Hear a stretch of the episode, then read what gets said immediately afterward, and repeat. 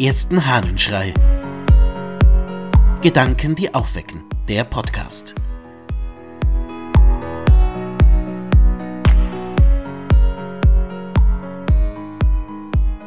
Was gut ist. Aus der Schrift von der Güte des Todes des Ambrosius von Mailand. Alles nämlich, was der Seele schadet, kann als ein Übel betrachtet werden. Was ihr aber in keiner Weise nachteilig ist, kann auch nicht als ein Übel gelten. Wir können weiter schließen, alles, was kein Übel ist, ist gut. Was aber fehlerhaft und verderblich ist, dürfen wir ein Übel nennen, während dasjenige, was frei von verderblichen Fehlern ist, als gut bezeichnet wird. Gut und Übel sind also einander entgegengesetzt und schließen sich gegenseitig aus. In ähnlicher Weise reden wir von Schuldlosigkeit, wo der Wille zu schaden nicht vorhanden ist.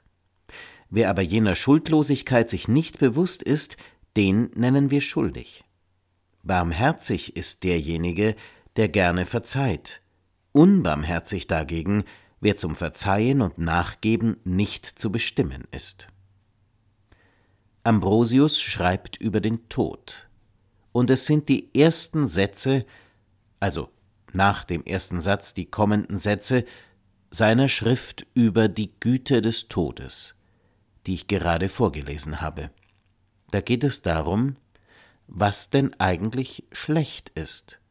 Und er sagt, nur das, was der Seele schadet, ist ein Übel. Nur das, was nachteilig ist. Was weder fehlerhaft noch verderblich ist, kann man nicht als übel betrachten, sagt er. Und daraus folgt, alles andere ist gut. Diese Beobachtung halte ich für eine, mit der man im Alltag viel anfangen kann. Denn wenn man mit der Haltung ans Leben herangeht, was mir nicht schadet, ist gut für mich, dann findet man eine viel offenere Art und Weise, mit dem umzugehen, was einem begegnet. Denn das bedeutet, dass es ganz viel gibt, was einfach von vornherein gut ist. Haben wir nicht oft genau die andere Haltung?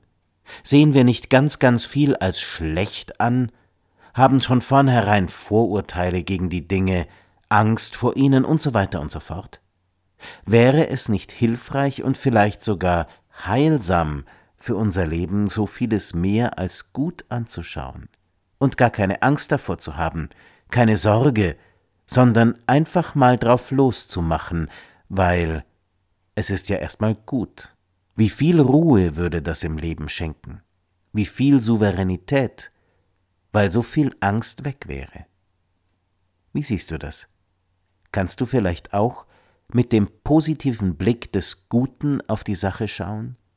Was nicht verderblich ist, was nicht von vornherein wirklich übel ist und der Seele schadet, das ist gut. Ich wünsche dir einen guten Tag. Dein Ludwig Waldmüller